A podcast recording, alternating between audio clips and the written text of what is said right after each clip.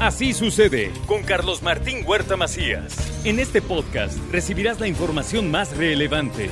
Un servicio de Asir Noticias. Ya está aquí con nosotros el señor abogado y notario Ángel Pérez García. Angelito, ¿cómo estás? Hola Carlitos, bien, bien, muchas gracias. Pues aquí este, iniciando semana y viendo que estás de regreso felizmente después de un maratón y felicidad, felicidades para tus hijos, Sí. Kike y Diana, que la verdad es que una maravilla correr ese maratón y disfrutarlo como lo hiciste, ¿no? Bueno, ellos lo corrieron, yo no, porque si no me, me- me adorno de más. Yo nada más fui de porra y sufrimos el frío terriblemente. Pero, Pero bueno. ellos, para los corredores, es un clima ideal, ¿no? Había Sí. 7 grados y mucho Sí, viento. sí. La verdad es que sí. Al inicio es un poquito de, de- de frío, hay que esperarse en el, en el bloque que se sale, pero es un espectáculo y creo que lo viviste, lo disfrutaste, Sí. Porque no correrlo, pero estarlo disfrutando es una maravilla Sí, también. sí, sí, fue, fue algo extraordinario. Felicidades, felicidades a tus Muchas hijos gracias, muchas gracias, Angelito. Así es, Carlitos. Pues hoy, hoy vamos a hablar de un tema que es eh, muy recurrente en la, en la notaría y que se presenta cuando van a llevar a cabo sus escrituras. Y pongamos el ejemplo que normalmente acontece.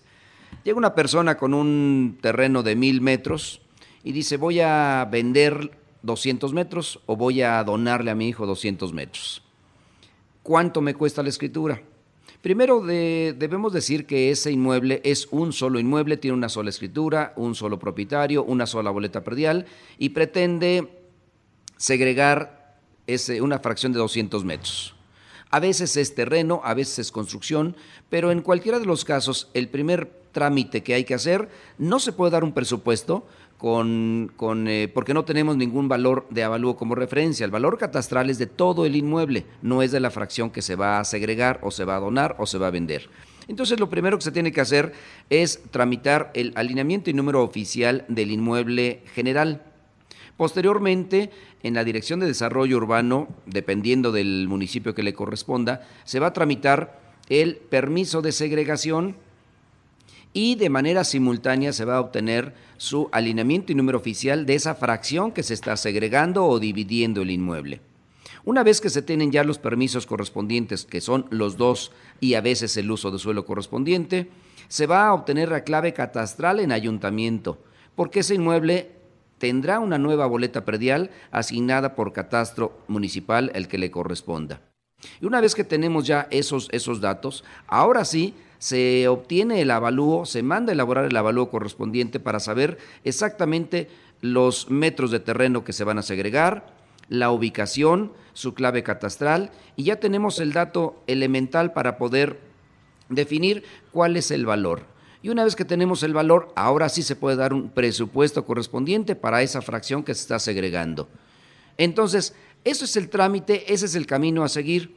Y ya una vez que se tiene esa documentación, ahora sí se acude a la notaría, llevando toda la documentación correspondiente, desde luego, aparte de la que hemos hablado en muchas ocasiones, que es la escritura, la boleta predial, las identificaciones de, de vendedores, de adquirentes también, o donantes o donatarios, dependiendo del inmueble.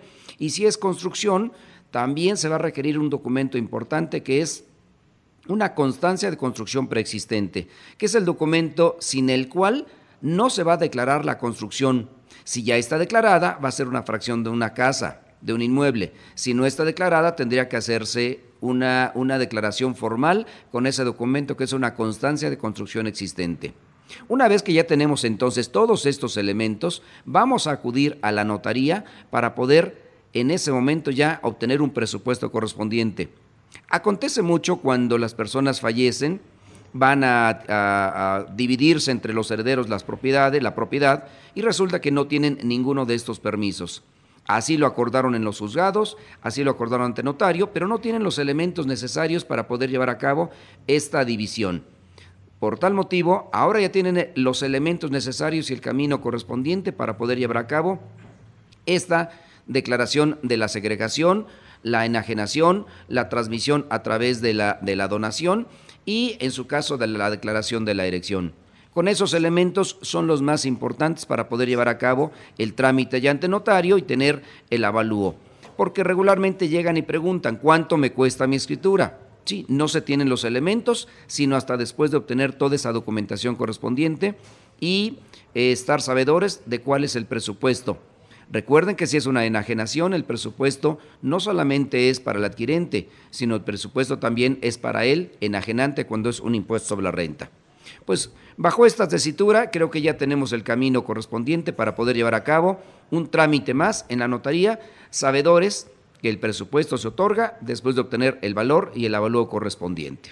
Muy bien, Es pues ahí está. Ahí están estos trámites que son realmente importantes, que tenemos que conocer, que tenemos que saber para, para estar siempre en el marco de la legalidad.